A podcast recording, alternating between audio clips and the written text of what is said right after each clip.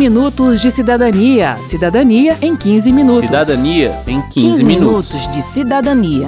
Cidadania em 15 Cidadania minutos. em 15 minutos. Quero começar, mas não sei por onde. Onde será que o começo se esconde? Quero começar. No dia mas não 6 de outubro, o seu voto pode mudar a vida de uma criança. São as eleições para Conselho Tutelar que vão ocorrer em todo o Brasil. Não sabia que você pode votar? Pois fique ligado nesta edição do 15 Minutos de Cidadania, que começa agora. Eu sou Verônica Lima. E eu sou Mauro Tchequerini. Mas não sei por onde. Onde será que o começo se esconde? O conselheiro tutelar é o guardião dos direitos das crianças e dos adolescentes. Ele é aquela pessoa que você procura sempre que uma criança ou adolescente está sob ameaça ou em situação de risco ou violência. Os conselheiros são escolhidos pela comunidade de acordo com regras definidas em cada município. Mas antes de falar das regras, é importante entender a atuação do conselheiro tutelar. Segundo a consultora de assistência social da Confederação Nacional de Municípios, Rosângela Ribeiro, o papel do Conselho Tutelar é de articulação da rede de proteção de crianças e adolescentes. tentar garantir o acesso da criança, adolescente à política de saúde, à política de educação, que ele seja matriculado, que ele tenha o seu direito à saúde, à alimentação, prevenir situações de violência, fazer um acompanhamento de como a comunidade vem se desenvolvendo, trabalhos de prevenção, então trabalhar junto às escolas, né, conhecer a sua comunidade. Quando uma criança está, por exemplo, faltando à escola, que o conselheiro tutelar possa visitar essa, essa família, essa casa, sem nenhum tipo de, de, de regra, por exemplo, ah, só a partir de 50% de falta. Não, se a criança faltou uma semana, 10 dias, isso já é um indicativo de alguma situação que às vezes a escola não tem condições de acompanhar sozinha e o Conselho Tutelar é um braço de apoio nesse sentido. O conselho é um órgão encaminhador, não tem poder de polícia. É importante entender isso porque muitas vezes a gente ouve em tom até de ameaça: olha, cuidado, hein? Eu vou chamar o conselho tutelar para você. Pois é, o Conselho Tutelar não existe para punir os pais ou para prender crianças e adolescentes que estejam na rua. Ele existe para garantir que as crianças e adolescentes tenham acesso aos serviços públicos a que têm direito. Na relação com os pais, ele pode ter uma função educativa, segundo a deputada Flávia Moraes, do PDT de Goiás, e da Frente Parlamentar em Defesa do Sistema Único de Assistência Social. É muito importante que o Conselho possa estar cuidando dessas eh, situações onde a criança já está em situação de violação de direitos e também na conscientização, na, na orientação dos pais, que muitas vezes não são negligentes, mas que eh, às vezes não têm eh, consciência da importância de estarem ali eh, acompanhando a vida do próprio filho. Quero saber. Quero saber. As perguntas dos cidadãos foram respondidas pela Adriana Faria, que é presidente do Conselho dos Direitos da Criança e do Adolescente do Distrito Federal. Ivaneide, minha neta, ela mora comigo. E ela tem vontade que eu pegue a guarda dela. Ela tem 17 anos, né? E os pais moram perto da casa. E eu não quero pegar porque os pais são vivos, né? Se o Conselho Tutelar pode ajudá-la? É, me apoia eu pegar ela. Ele vai orientá-la de acordo com a situação que ela está vivenciando ali e o conselho também ajuda com a Defensoria Pública, às vezes encaminha para a Defensoria Pública. A Defensoria Pública do DF tem um programa chamado PAI, que é em parceria com os conselhos, que faz inclusive conciliação e consegue aí evoluir muitas questões, às vezes familiares, fazendo uma conciliação e resolvendo a situação de conflito que a criança e o adolescente está submetido. Roseli, realmente funciona? Porque eu já procurei e para mim não funcionou. Muitas vezes a pessoa tem uma expectativa, mas é porque foge à competência do conselheiro tutelar. Ele está ali para acolher as demandas, para tomar as medidas de proteção, acionar os órgãos de assistência social, educação, saúde e até encaminhar para a justiça. Mas ele mesmo não teria a competência de resolver algumas determinadas situações. Ele responde na legislação que é aplicável ao servidor público do Distrito Federal, em alguns aspectos, e responde também perante a Comissão de Ética. Para isso, basta uma denúncia na ouvidoria do GDF, o 62. Maurício. Minha dúvida é sobre essas crianças órfãos de rua. Qual o projeto que o Conselho Tutelar tem para elas? É, o Conselho Tutelar pode ser acionado nessas situações e aí então ele vai entrar em contato com a assistência social que dentro do governo é a estrutura que é responsável pela população de rua. A Sejus também tem a Secretaria de Direitos Humanos, que também tem feito trabalho com essa população de rua, em especial as crianças e adolescentes também em parceria com algumas instituições privadas que fazem esse acolhimento de população de rua, inclusive de crianças. Acho que devia ser mais ágido, não com a polícia em referente às crianças. Porque às vezes tem muita criança que sofre, às vezes a pessoa denuncia o que o. Nós temos o caso do Rian aqui em Brasília, que veio do, de, do Pará, né, para cá. Já veio já através do Conselho Tutelar de lá vigiado. Chegou aqui, denunciado novamente. E o que que se transformou, né, naquela criança? É, nesse caso do Rian, o que a gente precisa destacar é o seguinte: muitas situações de violação de direitos acontecem no ambiente doméstico conselheiro tutelar não tem como acessar o ambiente doméstico para ter, ter conhecimento dessas situações. Ele age por meio de denúncias. O que, que a gente precisa conscientizar realmente? A tarefa de defender crianças e adolescentes zelar pelos direitos de criança e adolescente é de todos. É do Estado, é da família e é também da sociedade. Se um vizinho sabe que a criança está experimentando alguma violação, um professor suspeita de alguma violação, eles sim devem denunciar também ao Conselho Tutelar. Eles também podem fazer isso, porque eles também são responsáveis por zelar por esses direitos. O conselheiro não tem como, às vezes, ter conhecimento dessas situações. O caso do Rian, ele vivia em cárcere privado ali, ninguém sequer sabia que aquela criança estava no ambiente doméstico. A família tinha mudado apenas dois meses para Brasília.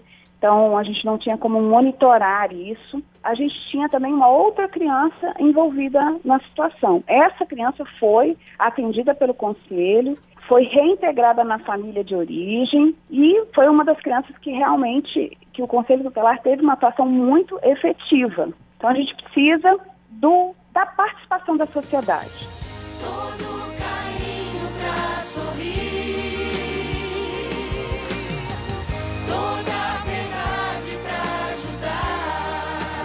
Vamos agora às regras do processo de eleição dos conselheiros. Existem algumas normas gerais que valem para o país todo, mas, como o conselho é um órgão de responsabilidade dos municípios, cada um pode estabelecer critérios próprios para a seleção. Os requisitos nacionais para se candidatar ao cargo de conselheiro tutelar são ter mais de 21 anos, reconhecida idoneidade moral e residência na cidade em que pretende atuar como conselheiro. Mas os municípios podem fazer outras exigências, como tempo de experiência em atividades ligadas aos direitos das crianças e adolescentes. Quem explica é a presidente do CONANDA, Conselho Nacional dos Direitos da Criança e do Adolescente, Petrúcia Andrade. Tem cidades que exigem que o candidato tenha curso superior, carteira de motorista. Já tem outros municípios que não exige, exige só o, o, ensino médio completo e também outros municípios que exigem ensino fundamental. Isso varia no Brasil inteiro e, a, e quem é o, o órgão, né, que vai estar acompanhando todo esse processo é o Conselho Municipal dos Direitos da Criança e Adolescente, que é fiscalizado pelo Ministério Público. O mandato do conselheiro é de quatro anos. Uma lei de 2019 autoriza a recondução ilimitada. Antes era permitida apenas uma reeleição. O cargo de conselheiro tutelar é remunerado, mas o valor muda em cada cidade todos os municípios devem ter pelo menos um conselho tutelar composto de cinco membros. Resolução do CONANDA sugere a proporção mínima de um conselho tutelar para cada 100 mil habitantes.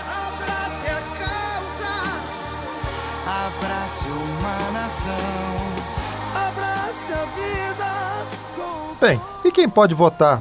Onde votar? Como saber quem são os candidatos? Olha, as regras podem variar de município para município, então você deve procurar a prefeitura ou o Conselho dos Direitos da Criança e do Adolescente da sua cidade ou mesmo o Conselho Tutelar e solicitar essas informações. Aqui nós vamos citar como exemplo as regras do Distrito Federal, mas segundo a Adriana Barbosa, elas não costumam variar muito não. Para votar, os requisitos são os mesmos das eleições normais. E cada eleitor pode votar em um candidato da região administrativa onde o seu título de eleitor está registrado. O local de votação fica na zona eleitoral onde você está inscrito, mas pode não ser o mesmo em que você vota normalmente. Acesse o site conselhotutelar.cejus.df.gov.br e pesquise seu local de votação, informando o nome completo e número do título de eleitor. A lista de candidatos de cada região administrativa também está disponível nesse endereço. A eleição vai ser no dia 6 de outubro, das 9 da manhã às 5 da tarde. Você precisa levar o título de eleitor e um documento de identidade original com foto ou o e-título atualizado com foto. No nosso site, radio.câmara.leg.br, você encontra os links para pesquisar os locais de votação e a lista de candidatos, além de uma cartilha sobre as regras eleitorais do Distrito Federal, produzida pelo Conselho dos Direitos da Criança e do Adolescente do Distrito Federal. As regras de campanha também são bem parecidas com as das eleições gerais. Os candidatos podem distribuir propaganda impressa até 24 horas antes do início da votação e podem fazer campanha pela internet, desde que não haja pagamento pela divulgação. É permitida a participação em debates e entrevistas, desde que em condições de igualdade com os demais candidatos da região administrativa. Não é permitida propaganda que implique grave perturbação à ordem, aliciamento de eleitores por meios ilegais e propaganda enganosa. Os candidatos não podem fazer transporte de eleitores, boca de urna ou propaganda paga em veículos de comunicação. A presidente do Conselho dos Direitos da Criança e do Adolescente do Distrito Federal, Adriana Faria, fala sobre a conduta dos candidatos. O candidato não pode prometer nada em razão do cargo, que vai fazer algum favor para eleitor pode distribuir brindes, não pode ser um candidato sujão, né, fazendo campanha é, em parada de ônibus, distribuindo, sujando a cidade, e pode participar aí fazendo a sua campanha com distribuição de material na própria rede social, não pode impulsionar, não pode ser uma campanha paga em rede social, e fazer a campanha normalmente como todo candidato. No dia da eleição, ele não pode fazer campanha, que é o dia 6, e aí também não pode boca de urna, tudo aquilo que a gente conhece das eleições também. E também, como ocorre com as eleições gerais, nós precisamos conhecer os candidatos e escolher alguém comprometido com a defesa dos direitos das crianças e adolescentes. Quem dá a dica é a Rosângela Ribeiro, da Confederação Nacional de Municípios. Observe se esse candidato está fazendo alguma roda de conversa, de bate-papo, para falar diretamente com as pessoas, né? mostrar a sua experiência, a sua visão em relação à infância e adolescência, acompanhar as redes sociais, observar a história daquela pessoa, se ele de fato sabe quais são os direitos da criança e adolescente em relação à área da saúde, à área da educação, à área da habitação, a interface com as outras políticas, isso é muito importante, porque de fato o cargo de conselheiro tutelar não vai ser um meio para se alcançar um outro espaço político futuramente. O voto não é obrigatório dos 2 milhões de eleitores do Distrito Federal, diz Adriana Barbosa. Geralmente a participação é de 10% ou menos. É preciso, portanto, que a gente se envolva mais, vote e depois fiscalize os conselhos. Os conselhos têm autonomia na sua atuação, mas estão vinculados ao executivo. No Distrito Federal, esse vínculo é com a Secretaria de Justiça e Cidadania, que possui uma comissão que recebe denúncias de má conduta por parte dos conselheiros.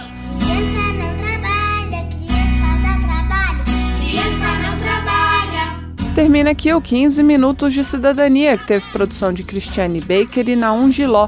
Trabalhos técnicos de Wesley Lima, edição e apresentação de Mauro Tchequerini e de Verônica Lima. Se você tem alguma dúvida, mande pra gente. O e-mail é rádio.câmara.leg.br e o WhatsApp é 61 999 78 90 80. O 15 Minutos de Cidadania é produzido pela Rádio Câmara e transmitido pelas rádios parceiras em todo o Brasil como a Rádio Escola FM 87,9 de Recife, Pernambuco. Você pode conferir todas as edições do programa no site radio.câmara.leg.br. Uma boa semana e até o próximo programa. Até lá! 15 minutos de cidadania. Cidadania em 15 minutos. Cidadania em 15, 15 minutos. minutos de cidadania. Cidadania em 15 Cidadania minutos. em 15 minutos.